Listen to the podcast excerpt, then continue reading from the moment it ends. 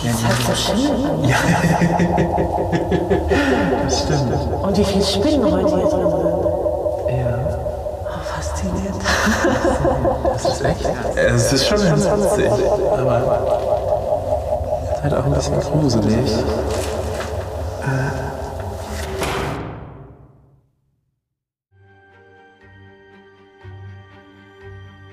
Happy Halloween! Ich sitze hier bereits im Kürbiskostüm in meinem Studio, bin kurz davor rauszugehen und noch mit Trick und Treat ein paar Süßigkeiten zu sammeln, aber vorher bekommt ihr noch unsere Sonderfolge zu Halloween auf die Ohren.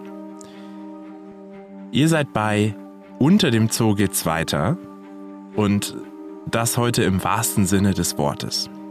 Denn der Titel ist bei uns Programm. Ich nehme euch heute mit an Orte, die ihr als Besucherinnen und Besucher im Frankfurter Zoo normalerweise nicht betreten könnt. Sie liegen unter der Erde und dort versteckt sich überraschende Technik oder dort lagern geheimnisvolle Dinge. Auch wenn das jetzt so richtig nach Lost Places klingt, alle Orte haben auch heute noch eine wichtige Aufgabe für den Zoo oder die Zoologische Gesellschaft Frankfurt. Und wer Halloween für einen absurden Kulturimport aus Amerika hält, der bekommt heute trotzdem was geboten. Denn Kürbisschnitzen, Süßes oder Saures oder Plastikskelette haben wir nicht im Programm. Und ich habe eigentlich auch kein Kürbiskostüm an. Mein Name ist Marco Dinter und ihr seid heute ausnahmsweise bei Unter dem Zoo geht's weiter.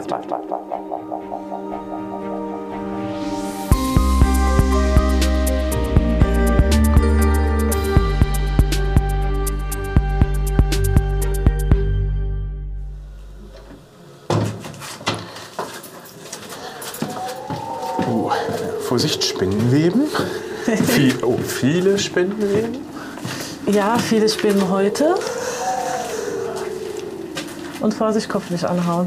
Ja, ist nicht für, für große Menschen gemacht hier. Nee, gar nicht. Ich war in den letzten Tagen auf der Suche nach ein bisschen gruseligen Orten hier im Zoo und so ein bisschen die, die Lost Places, also die Orte, die keiner mehr kennt. Und die häufigste Aussage von Kolleginnen und Kollegen war tatsächlich, ah, dann gehst du bestimmt in den Nashornkeller. Und hier bin ich jetzt. Die Wände sind ja eine Mischung aus rohem Stein und Putzresten. Es wird auch relativ feucht hier, glaube ich, sobald es draußen ein bisschen regnet. Ähm, wir haben überall Spinnenweben. Die Decke ist ein Ticken höher als ich, zumindest an den höchsten Stellen, so vielleicht maximal zwei Meter. Der Rest ist etwas kleiner. Und ich bin zum Glück nicht alleine hier, sonst hätte ich ein bisschen Angst. Ich bin hier zusammen mit meiner Kollegin Ann-Kathrin Will aus der Afrika-Savanne. Hallo Anka. Hi. Die Hörerinnen und Hörer kennen dich auch schon aus unserer Podcast-Folge 44 zum Beispiel über das Baumkänguru. Wir sind jetzt in dem legendären Nashornkeller. Äh, das klingt etwas kryptisch, weil hier steht ja kein Nashorn. Wo genau im Zoo sind wir denn jetzt eigentlich, um uns hier so ein bisschen zu verorten? Äh, Wir sind tatsächlich unterm Nashornhaus, also im Keller vom Nashornhaus. Über uns ist das Nashorn. Und dieses Gebäude hier sieht jetzt nicht so aus, als wäre es das Neueste im Zoo. Nee, ist tatsächlich das älteste im Zoo, ist 1873 gebaut worden, also hat schon ein paar Jahre hinter sich. Ja, und gerade hier im Keller sieht man es deutlich. Ich sehe jetzt auch gerade auf dem Boden, das ist schon auch alles nicht mehr ganz so trocken, oder? Nee, ähm, das Problem ist, wenn es viel regnet und stark regnet, da vorne ist ein Abfluss mitten im Raum und da drückt sich tatsächlich Wasser hoch und wenn es extrem stark ist, dann steht hier auch ein paar Zentimeter hoch das Wasser im Keller. Dann habe ich ja heute noch Glück gehabt, weil ich habe keine Gummistiefel an. Ja, das ist tatsächlich Glück gehabt, weil es hat ja geregnet. Aber ihr nutzt den noch oder sind wir jetzt tatsächlich an einem Ort, der, wir, wir können uns ja hier mal ein bisschen umschauen. Ähm, wenn man noch ein Stück weiter geht, kommt ein, ein Keller. Hier werden alte Fangnetze gelagert, äh, Beschäftigungsmaterial. Das heißt, ihr nutzt das hier schon noch als Lagerfläche oder wofür? Ja, genau, also überwiegend als Lagerfläche. Wir haben aber im Nebenraum ist auch noch die Heizung fürs Nashornhaus, die wird da gesteuert. Da müssen wir natürlich öfter mal nachschauen, aber ansonsten ist es hier nur Lager. Das sieht für mich jetzt trotzdem etwas antik aus. Und wenn wir jetzt über eine Heizung sprechen, ist das Ganze hier noch irgendwie nachhaltig, dieses Gebäude? Das scheint mir nicht der neueste, neueste Standard zu sein. Nee, nachhaltig ist es hier nicht mehr. Also man sieht auch im Winter, wenn es dann mal schneit, was ja selten ist, es gibt um das Nashornhaus immer eine freie Fläche, weil einfach die Wärme direkt wieder rausgeht aus dem Haus. Die Heizung muss einiges leisten, aber für Nashorn Flussfeld muss natürlich warm sein, gerade für unsere beiden Alten. Warum hat man das denn überhaupt so gebaut? Oben, die Besucher kennen wahrscheinlich das Nashornhaus von innen, das ist ja für Besucherinnen und Besucher zugänglich. Das heißt, da ist ja eine Menge Beton, Fliesen. Ist jetzt nicht sonderlich schön, oder? Nee, schön ist es nicht, aber als das damals gebaut wurde, war das einfach Standard. Also, natürlich es sieht nicht seit 1873 so aus, das wurde im Krieg zerstört und neu aufgebaut. Und so wie es jetzt aussieht, das war damals der Standard. Da hat man Tiergehege so gebaut. Und zum Reinigen ist es halt auch einfach. Also es sind Fliesen, die kann man mit dem Schrubber schnell abschrubben und auch den Boden ist halt einfacher als Holz zum Beispiel. Du hast jetzt gerade schon ein bisschen angeteasert für unsere alten Tiere, die hier leben. Wer lebt denn hier im Nashornhaus noch? Also unser Nashorn Kaluscho und äh, Flussfeld Petra. Und beide sind halt schon für ihre äh, Verhältnisse sehr alt. Petra ist 47 Jahre alt, Kaluscho ist 37 Jahre alt. Und ist das denn noch vertretbar, die hier zu halten? Ja, also für so alte Tiere auf jeden Fall. Auch für das Nashorn zum Beispiel sind auch alle äh, Vorschriften eingehalten. Die Größe, alles passt so, wie es vorgegeben ist. Sieht natürlich nicht schön aus, aber das passt alles. Für Petra stimmt es leider nicht mehr so ganz. Aber die zwei sind so alt, da wäre ein Transport in einen anderen Zoo einfach viel zu viel Stress. Die Wahrscheinlichkeit, dass sie den Transport nicht überleben wegen dem großen Stresspegel, ist sehr hoch. Das heißt, die beiden dürfen hier so ein bisschen ihren Lebensabend verbringen auf Anlagen, die sie schon sehr, sehr lange kennen. Was passiert denn danach, wenn die beiden mal nicht mehr sind? Mm, es wird im Moment am Masterplan gearbeitet und dann wird dieses Haus auch nicht mehr so existieren. Es wird eine neue Anlage gebaut für die zwei, oder auch getrennte Anlagen, das weiß ich so genau jetzt gerade nicht. Aber es wird wieder Flusspferde und Nashörner geben, aber woanders. Das heißt, wir äh, haben gerade um uns herum ein bisschen Zoohistorie und das älteste Gebäude, was wir hier haben, diese rohen Steine, haben vermutlich auch eine Menge gesehen in der Zeit. Aber gleichzeitig auch ein bisschen ein Ausblick in die Zukunft, denn mit dem Masterplan, an dem wir gerade arbeiten, der wird im Frühjahr 2024 fertig sein, ähm, gehen wir dann hoffentlich einen, einen neuen Schritt in der Zoogeschichte und in einen noch moderneren Zoo und das zwar und das flächendeckend und weiterhin mit Nashörnern und Flusspferden. Ja, zum Glück. vielen, vielen Dank für den Einblick, Anka. Und ich glaube, in der Ecke da hinten hat sich gerade was bewegt. Ich äh, würde jetzt gerne wieder hoch. Ja, wir sollten gehen.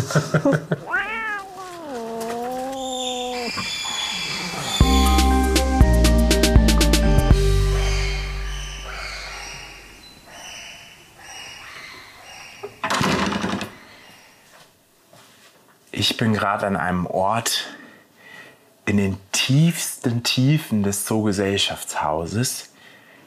Steinbögen habe ich hier, wahnsinnig viel Papier. Hier stehen Pappmaché, Tiere und äh, alte Modelle vom Zoo. Hier liegen Plakate, Kisten mit VHS-Kassetten, alte Poster, Magazine. Hier könnte vielleicht auch mal jemand ein bisschen aufräumen. Und hier unten leben Monster. Und zwar ganz schön gruselige. Vielbeinig, blind, mit langen Antennen hinten am Körperende. Und die ernähren sich tatsächlich von Papier. Das klingt jetzt erstmal nicht so gruselig. Sie gruseln uns aber trotzdem ganz schön, weil die für uns ganz schön gefährlich sind. Und hier unten bin ich, um äh, mal rauszufinden, was hier eigentlich passiert. Hallo, wer ist da? Ich bin's, hi. Ach, hallo Marco, du hier. Mit dir habe ich ja nicht gerechnet. Komm rein. Hi. In die heiligen äh, Verliese. Bei mir ist jetzt Sabina Potthoff. Hi Sabina. Hallo Marco. Ich bin quasi jetzt an deinem Arbeitsplatz und wir sind umzingelt von Papier. Aber nicht nur. Hier vorne steht ein alter Schreibtisch und ist das eine Machete oder was liegt da drauf? Da liegt eine Machete drauf, ja. Ja. Das ist der alte äh, Schreibtisch von Professor Jimek, der jetzt hier ja, sein Abstellort bis auf weiteres gefunden hat. Ja, aber ansonsten befindest du dich in eines Teils unseres äh, Archives in Gründung sozusagen. Wir sind gerade durch eine Metalltür, durch so eine Gittertür durchgegangen.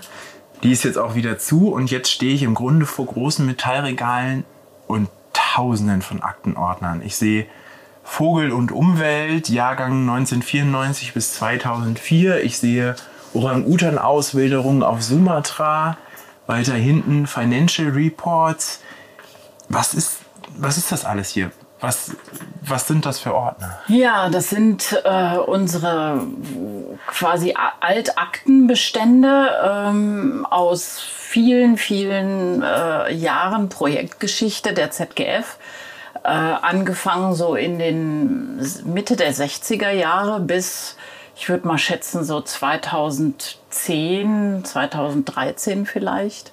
Und äh, die ZGF möchte ja ein ein richtiges historisches Archiv äh, aufbauen und etablieren. Und das ist seit fast zwei Jahren meine Aufgabe. Und deswegen bin ich sehr häufig hier im Keller. Äh, allerdings ist das zum Glück, muss ich sagen, nicht mein Hauptarbeitsplatz. Äh, weil äh, so schnuckelig ist es hier nicht. also es ist äh, sehr warm. Äh, sehr stickig, sehr trockene Luft, was andererseits auch wieder zum Teil gut ist. Aber äh, ja, es ist hier, man hat kein Tageslicht, man hat wenig frische Luft und die Hitze, äh, also so auf Dauer ist es nicht so angenehm. Und selbst jetzt Ende Oktober frieren wir hier drin. Wir sind beide im T-Shirt gerade. Genau. Ja, wenn natürlich woanders mal die Heizung ausfällt, dann ist es hier ganz angenehm. Was genau machst du dann hier den ganzen Tag oder was machst du, wenn du hier unten bist?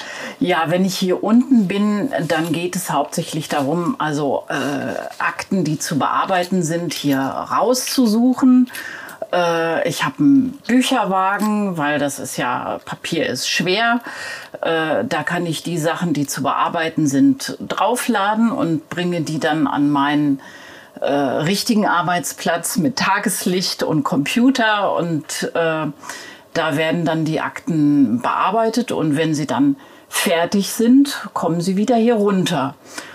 Und wenn du die Akten bearbeitest, das heißt, du, du schaust die alle durch und guckst, was, was wichtig ist? Oder ja, wie das, muss ich mir das, das vorstellen? Bearbeiten ist jetzt äh, erstmal, die äh, meisten Akten sind ja hier tatsächlich in, in Aktenordnern. Mhm. Und das ist keine gute Art und Weise, wie man in einem historischen Archiv Papier aufbewahrt, aus verschiedenen Gründen. Und deswegen werden die aus diesen Ordnern rausgenommen. Ähm, und es muss alles, was an äh, Metallklammern, Büroklammern, Heftklammern, das muss alles entfernt werden. Oder man hat ja früher auch gerne mal Blätter in, in so Klarsichthüllen gesteckt. Auch das ist nicht gut, weil, weil die Weichmacher in dem Plastik das Papier zerstören. Also sowas wird alles entfernt. Und dann werden die Akten umgepackt äh, in äh, archivgerechtes Material. Das klingt nach einer ganzen Menge Aufwand. Könnte man nicht eigentlich einfach hier die Tür zumachen und sagen, wir lassen das mal alles hier verrotten und von den Monstern, die ich gerade angesprochen habe, äh, auffressen. auffressen. Welche Monster sind das und warum machen wir das nicht? Ja, also wir, wir, wir haben uns ja grundsätzlich entschlossen, dass wir ein, äh, ein historisches Archiv möchten. Also hier gibt es eben äh, Projektakten. Es bildet die, die Geschichte der ZGF ab, der, der Naturschutz. Äh, Tätigkeiten, die die ZGF in verschiedenen Ländern und über die Jahre so durchgeführt hat. Also das ist unser historisches Gedächtnis und das, das wollen wir bewahren. Und äh, wenn man den Entschluss mal gefasst hat, dann gehört es eben dazu, dass man das äh, in so einem Zustand aufbewahrt, der eben auch auf Dauer die Sachen konserviert. Also das ist Conservation in etwas anderen Sinne. Und du musst hier unten während deiner Arbeit auch gegen ganz besondere Monster kämpfen. Ja, die Monster, das sind die sogenannten Papierfischchen. Äh, also das äh, klingt wie Silberfischchen und ist auch ähm, eine ähnlich, also ich glaube, das gehört zur gleichen Gattung. Ich bin keine Zoologin, aber wenn man die Viecher sieht, dann sieht man auch die Ähnlichkeit zu Silberfischchen. Aber die sind sehr viel größer und dann auch ekliger. Wie groß um so eine? Borsche? Ja, so ein zwei Zentimeter. Äh, haben auch sehr lange Fühler äh, und, und Antennen. Äh, ähm, und ja, die, wenn die gut fressen, dann werden die schon auch ganz schön fett. und ähm, sie sind nicht silbern, sondern eher bräunlich dunkel. Und äh, ja, die ernähren sich tatsächlich vom Papier. Wir haben jetzt hier aber ja wahnsinnig viel Papier, das heißt, das ist ja das reinste Bankett, muss man sagen. Ja. Wie viel, wie viel Akten hast du denn hier? Also wir, äh, wie viel jetzt hier in dem Raum sind, wo wir stehen, das kann ich nicht so ganz genau sagen. Ich habe am Anfang, als es losging mit dem Projekt, mal versucht, so, ein, so eine Schätzung zu machen und bin auf ungefähr 2000 Ordner gekommen. Das ist aber so eine Einheit, also Archivare rechnen immer in laufenden Aktenmetern. Das klingt spannend. Äh, ja, ich finde das ähm, äh, nicht so aussagekräftig. Also äh, ja, wahrscheinlich sind das so um die 200 laufende Aktenmeter. Ähm, aber das ist echt eine etwas grobe Schätzung. Also wir sind damit ein relativ kleines Archiv. Und du musst jetzt, das hat so ein bisschen Ähnlichkeit mit dem Bestatter, du musst diese Akten jetzt umbetten, habe ich gehört. ja, das nennt man umbetten. Das klingt nach Bestattung, aber wir wollen, wir wollen ja das Gegenteil erreichen. Also dass die dann in einem guten äh, Zustand und aus äh, konservatorischer Sicht, dass die gut gelagert werden. Machen wir das jetzt nur ich sag mal, aus, aus Jux und Dollerei und für uns selber oder kann ich da irgendwann auch als Externer was mit anfangen? Ja, vorgesehen ist, dass wir ähm, unser Archiv in dem Archivsystem der äh, ja, hessischen Behörden verzeichnen. Das heißt, es ist hier kein Geheimarchiv für äh, nur für uns, sondern auch für Historiker zum Beispiel. Genau, nee, das soll kein Geheimarchiv sein. Und in über 60 Jahren Organisationsgeschichte sind ja wahrscheinlich, wenn du ja fast jedes Dokument mal irgendwann in der Hand hast, auch kuriose Geschichten dabei, oder? Ja, da gibt es auch Kurioses, ja. Hast du ein, hast du ein Beispiel für mich?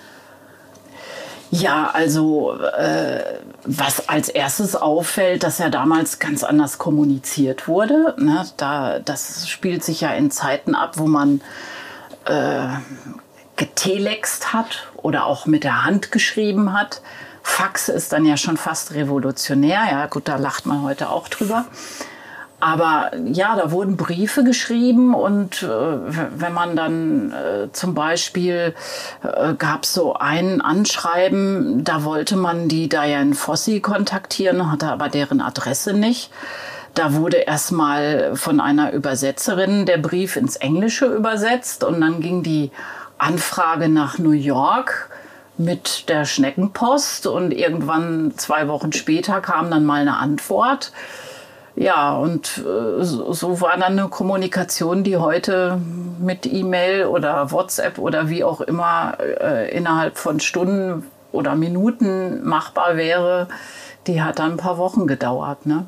Zur Einordnung, Diane Fossi war Primatologin, die in Ruanda, also in Afrika, mit Berggorillas gearbeitet hat.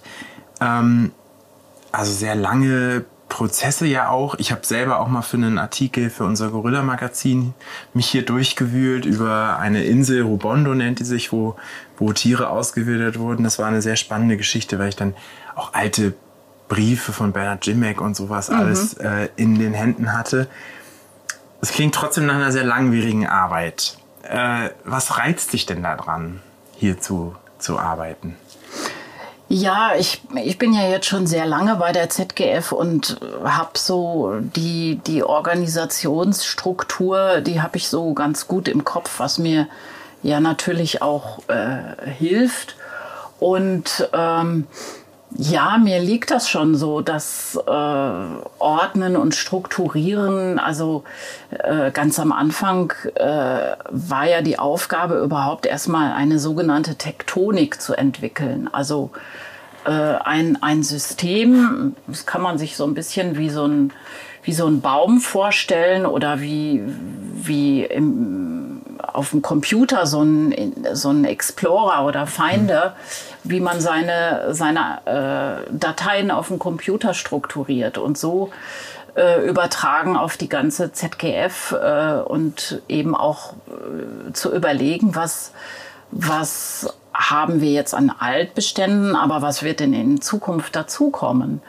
Weil wir wollen ja jetzt nicht mit dem, was hier im Keller ist, äh, aufhören, sondern das die Tätigkeit, die heute gemacht wird, ist ja das Archiv von morgen. Und das muss man halt auch mit berücksichtigen. Und ja, das ist schon sehr reizvoll, äh, so was aufzubauen und zu gestalten. Und wie viel hast du jetzt noch so vor dir? Wenn ich mich hier so umgucke, steht hier ja noch einiges. Ja, da hast du leider recht.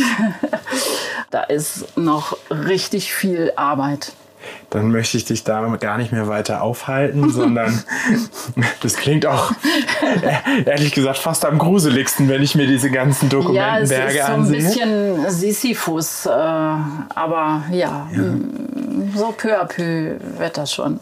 Dann lasse ich dich damit mal jetzt weitermachen und lass dich wieder alleine hier im Keller. Ja, mich und meine Papierfischchen. Genau. okay, danke und tschüss. Tschüss.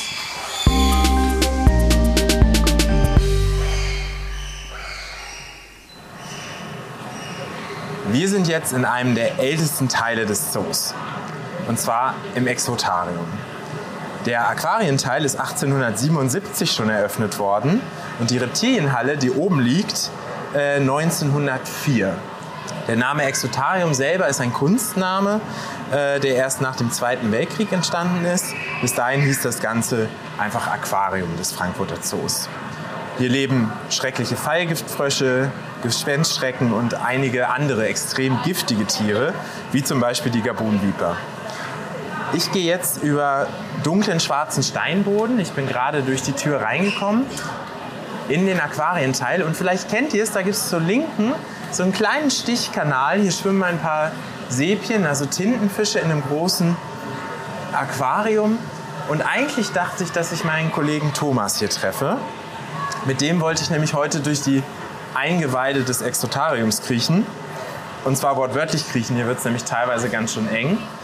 Ähm, aber irgendwie ist der gar nicht hier. Ähm, ich weiß gar nicht, wo der. Hier ist eine Tür, die steht auch offen, eine kleine Metalltür, da muss ich mich ganz schön ducken. Ähm, ich glaube, ich traue mich da rein und schau mal, wo er ist.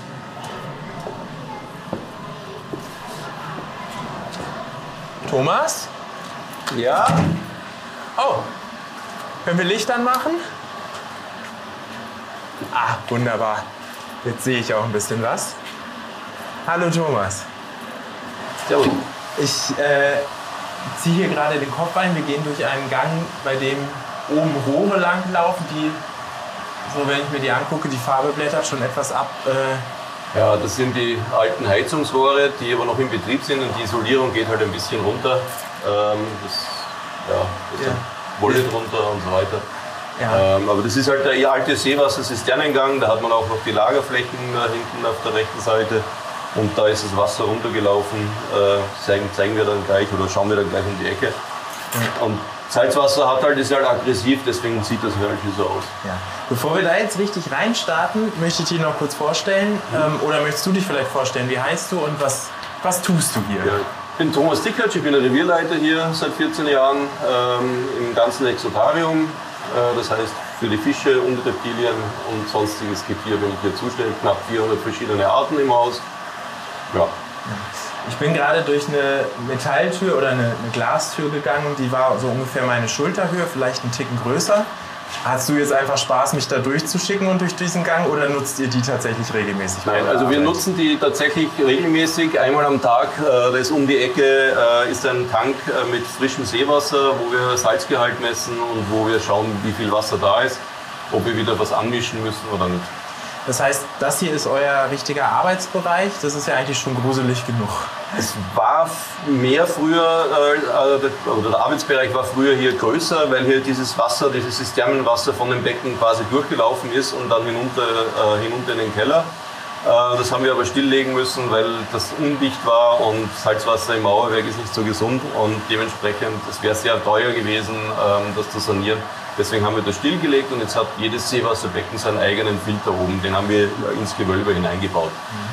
Hier neben uns, der Gang ist vielleicht einen Meter breit, aber selber gehen kann man auf etwa 40 Zentimeter, denn hier läuft eine große Betonrinne lang. Das heißt, hier lief früher Wasser das ist, durch? Da, da ist das Filtermaterial drinnen gewesen, hier lief Wasser durch, wurde da hier gefiltert äh, und äh, ging dann gleich um die Ecke ganz tief runter in ein Gewölbe, in noch ein größeres, tieferes Gewölbe, wo es kein Raus oder rein gibt. Da geht's nur, konnte man nur äh, durch die Luke runter mit einer langen Leiter. Ja. Du hast jetzt gesagt, das gilt fürs Seewasser, also für, für das Salzwasser. Wir haben ja aber auch Süßwasserbecken. Mhm. Da habt ihr das System auch schon stillgelegt? Äh, nein, drüben ist es, ist es dicht, es funktioniert ähm, und können wir dann nachher gleich rübergehen, das äh, zeige ich euch dann noch. Dann schauen wir uns das doch mal gemeinsam an. Also wir laufen hier komplett mit eingezogenem Kopf hier wird es ein bisschen lauter, weil das ist die Pumpe, die das äh, Seewasser hinaufpumpt, dass wir es aus der Leitung bekommen. Und ich mache jetzt hier die Klappe auf. Am besten nichts runterfallen lassen. Ja. Da geht es jetzt doch 8 Meter, 10 Meter hinunter. Man hört es auch, es halt. Und da unten kann man auch ein paar Leichen verstecken, wenn man das wirklich möchte. Äh, ohne Leiter kommt man da nicht wieder raus. Jetzt würde ich aber gerne den Bereich sehen, wo tatsächlich noch Wasser fließt. Ja. Das heißt, wir schlagen uns hier weiter. Vorsicht da auf dem Kopf, das wird nämlich noch tiefer, noch weniger hoch oder wie auch immer. Alles voll mit Spinnweben hier. Zumindest ab und an brennt auch ein Licht, also wir sehen, was wir tun. Und jetzt wird es lauter, weil hier fließt tatsächlich Wasser. Ja, das ist jetzt hier das Süßwasser, äh, die Süßwasserzisternenfilterrinne. Die zieht sich von da vorne bis hierher. Das heißt ungefähr so, kann sich das vorstellen, die gesamte Besucherhalle. Mhm. Auf der Länge ist diese Rinne. Da ist Filtermaterial drinnen und das läuft alles aus dem Becken, über Überlaufbecken aus dem Süßwasser, im Süßwasserbereich Süßwasserbecken und läuft dann hier runter und wird gefiltert. Und hier läuft es dann runter in die Zisterne. Das heißt, was wird da alles rausgefiltert? Äh, nee, wir haben verschiedenste Schadstoffe rausgefiltert, dass man halt einen Barienfilter macht, dass er, dass er das Wasser wieder sauber macht. Und dann landet das in der Zisterne. Die Zisterne ist hier unter. Die Zisterne ist unter, der ganzen, äh, unter dem ganzen Exotarium. Ähm, umfasst gut über eine Million Liter äh, Wasser. Wasserstand ca. 1,70 Meter, 70 Meter 80. Für euch zur Einordnung, das ist vom Volumen her ungefähr so viel wie 36 große Schiffscontainer, die ihr von so Transportschiffen kennt. Also wirklich eine Menge Wasser. Wo kommt das eigentlich her? Also ist das Leitungswasser, was ihr dazu pumpt? Es ist, es ist Leitungswasser. Wir verwenden dieses Zisternenwasser jetzt nicht nur in der Aquaristik, sondern wir verwenden es auch oben äh, beim Becken 1, beim Schildkrötenbecken oder und auch bei den Krokodilen. Also wenn wir das Becken dort sauber machen, dann wird das mit, äh, mit dem Zisternenwasser aufgefüllt. Und äh, da drüben beim, bei, sehen wir dann gleich äh, noch so ein Schacht hinunter, das sind Schwimmerschalter. Wenn zu wenig Wasser oder wenn ein gewisser Wasserstand erreicht ist, dann geht automatisch die Wasserleitung an und wird das aufgefüllt wieder auf das Niveau, was die Zisterne stehen muss von der Wasserhöhe. Das können wir uns ja auch noch mal aus der Nähe angucken. Gerne. Dann gehen wir diesen weiteren sehr engen ja. Gang lang. Der wird noch enger.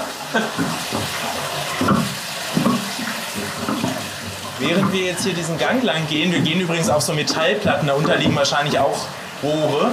Äh, ja, das sind, da ist der Kanal unten drunter. Genau. Das Kanalrohr drunter. Wenn du da, wenn du da ja. hineinfädelst und mit der Taschenlampe hinunter guckst, kannst du auch auf die Zisterne gucken. Das mache ich jetzt mal. Wenn ich abstürze, muss jemand anders den Podcast moderieren? Nee, das ist, äh, das ist fest verankert. Das ist relativ neu gemacht, da kann nichts passieren, wenn du nicht drüber kletterst. Okay. Ich schaue jetzt gerade in den Betonschacht. Äh, ja, so acht Meter tief würde ich sagen. Unten steht Wasser drin. Ähm, man hört es sicher auch hallen, ansonsten ist das Ganze relativ schlicht. Hier führt ein Rohr rein, was dann mit dem Rohr kann man wahrscheinlich Wasser rauspumpen aus der Zisterne? Das ist, die, das ist der, der Notüberlauf, wenn die Zisterne zu voll wird. Dann äh, schaltet sich die Pumpe da unten ein und geht über dieses Rohr, äh, geht, wird, dann, wird dann abgepumpt, dass das, dass das nicht übergehen kann. Hatten wir fast vor ein paar Jahren, äh, hatten wir, ist ein Schutz gefallen, da war, war irgendwas kaputt. Auf jeden Fall haben wir dann schon die äh, Wasserlinsen an der Glasscheibe in der Halle gesehen und es wäre fast die Halle überflutet gewesen, weil die Zisterne so voll war. Wie hat sich das ausgewirkt auf den Rest des Hauses, wenn das Wasser dann so hoch steigt? Ähm, ja, wir haben das dann wieder ab, abgepumpt. Es hat zum Glück keine negativen Folgen gehabt. Aber es war spannend, äh, weil ja, die Wasserlinsen, die da unten sind, die waren halt schon auf der Scheibe. Die Scheibe, die du jetzt gerade angesprochen hast, die ist im Besucherbereich? Die ist im Besucherbereich, das sind zwei Stück. Und da kann man runterschauen und da sieht man auf der einen Seite auch diese Mördermuscheln. Mördermuscheln? Ja. Also die Schalen. Ja, was, warum heißen die Mördermuscheln? Das klingt jetzt nicht sehr, nicht sehr sicher in einem, in einem Zoo. Nee, also das ist äh, bei uns jetzt keine Gefahr. Aber man, man sagt, äh, dass die, die den Namen bekommen haben, weil sie sich so schnell schließen können, äh, wenn der Taucher irgendwie drankommen und äh, hineingestiegen sind oder so, dass die dann zugegangen ist. Ja. Und der Taucher war dann an der Muschel gefangen. Die gehen tatsächlich sehr schnell zu. Ob das jetzt stimmt oder nicht, kann ich nicht sagen. Jetzt hast du gerade gesagt, da unten sind Muscheln drin, da sind Wasserlinsen drin. Ich habe mir jetzt ein relativ schlichtes Wasserbecken vorgestellt, einfach mhm. nur Beton. Kannst du uns mal quasi geistig damit runternehmen? Wie sieht es da aus? Ja, also wir gehen da ja zweimal, also alle zehn Jahre mal hinunter und äh, saugen den Mulm ab. Da ist normalerweise der Wasserstand halt 1,70 Meter, Meter 70, Meter 80. Wir senken das dann ab, da wird der Zulauf abgedreht, dass wir dann mit Warthose unten stehen können. Äh, ansonsten, das schaut da unten aus wie, ja, wie eine, also es ist ein Gewölbe, das Ganze ein ganz großes Gewölbe, wie eine, wie eine, wie eine Bahnhofshalle früher ausgesehen hat, sage ich mal. Und dazwischen stehen halt überall Säulen mit Wänden runter. Und äh, also geht es 8 bis 10 Meter runter und halt Wasserstand normalerweise, wie gesagt, 1,70 Meter ungefähr. Und man könnte durch diese ganzen Säulen dann auch wirklich durchgehen. Das heißt, ja, ja man kann überall durch. Nur wenn, wir hinun wenn da wer von uns runtergelassen wird, ist der A die ganze Zeit gesichert und B, äh, also der darf nicht, der darf nicht vom Seil gehen, falls, falls irgendwas passiert, dass man den rausziehen kann. Und man kann da unten wirklich lange rumlaufen. Man kann also da unten komplett rumlaufen. Wir haben da so einen Teil gebaut, so ähm, ja, wie ein Staubsauger, äh, halt auf Pool-Staubsauger und mit einer großen starken Pumpe, die hier oben steht. Und wir saugen halt dann den Mulm, der dann sich, halt sich mit den Jahren ansammelt. Wir saugen das halt dann quasi wie mit dem Staubsauger auf. Und wenn man da unten unterwegs ist, ist man ja, ja aber zum Glück alleine, oder? Wenn man den Mulm absaugt. Ja, normalerweise sind wir da unten alleine. Ja. ja. Also wir waren da einmal unten, da war ein Kamerateam dabei, die sind halt dann da unten dem Schlauchboot. Wenn ich, ja. ich war nicht dabei, wie, die, wie das gewesen ist, aber ich glaube, die sind mit dem Schlauchboot unten gewesen und haben, haben gefilmt. Äh, aber ansonsten ist man da eigentlich alleine, weil zwei Leute gleichzeitig runterlassen dann auch ein bisschen heikle Sache ist. Mutterseelen allein sozusagen. Ist ja. aber auch vielleicht gar nicht schlecht, wenn einem dann doch jemand da um der Ecke entgegenkommen würde. Wäre das vielleicht ein kleiner Schockmoment. Ähm, du hast jetzt gesagt, da sind sogar Pflanzen drin. Ja, Wasserlinsen halt, die ja. schwimmen an der Oberfläche. Das ist halt, ähm, es kann passieren, dass Jungfische und, und, und eben diese Wasserlinsen äh, durch diese Filtersysteme trotzdem durchkommen und dann halt äh, da unten äh, landen. Und äh, sind im Grunde auch genug Nährstoffe unten, die überleben da, das ist überhaupt kein Thema. Da leben Fische drin. Da leben Fische drin, ja. Was für, für Fische? ja, alles, was wir, oder Teile, was wir halt äh, oben in den Becken haben, wo durch, durch den Überlauf dann einfach Guppies oder, oder Malawi-Fische, Baby, Fischbabys, die, ja, die gehen, kommen da runter und die überleben da. Das heißt, wir haben quasi unter dem Exotarium nochmal ein eigenes Ökosystem fast. Kann man so sagen, ja. ja. Fischen und Wasserlinsen und Mördermuscheln. Und Mördermuscheln. Und Mördermuscheln. Die aber nicht mehr gefährlich sind. Ja, ja eine wahnsinnig beeindruckende Lage und äh, doch auch etwas gruselig, wenn ich mir vorstelle, da unten drin rumzulaufen. Ui, ich glaube, ich muss noch mal nachschauen, was da los ist. Okay.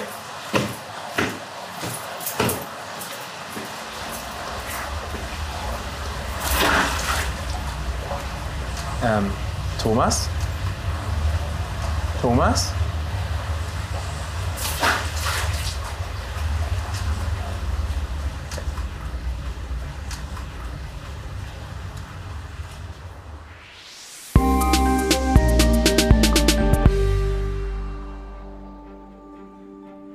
Wir waren heute gemeinsam an Orten, die ihr bei eurem Zoobesuch leider nicht besuchen könnt. Es war aufregend, zwischen Spinnenweben, Wasserläufen und bröckelndem Putz unter dem Zoo zu verschwinden, aber ich bin doch ganz froh, dass mein Arbeitsplatz normalerweise im Tageslicht liegt. Am meisten beeindruckt hat mich die riesige Zisterne unterhalb des Exotariums. Da gibt es mittlerweile ein eigenes, ja, man kann schon fast sagen, Ökosystem mit verschiedensten Fischen und Pflanzen, die dort unten leben. Und die Mördermuscheln könnt ihr sogar durch die Glasscheiben im Besucherbereich sehen. Für heute war es das mit unserer Sonderfolge zu Halloween. Wenn euch diese Folge unter dem Zoo geht's weiter gefallen hat, dann schreibt uns einfach an podcast.zgf.de oder auf unseren Social Media Kanälen. Die Links findet ihr wie immer in den Show Notes. Ich bin Marco Dinter und wir hören uns das nächste Mal wieder zu einer regulären Folge. Hinter dem Zoo geht's weiter.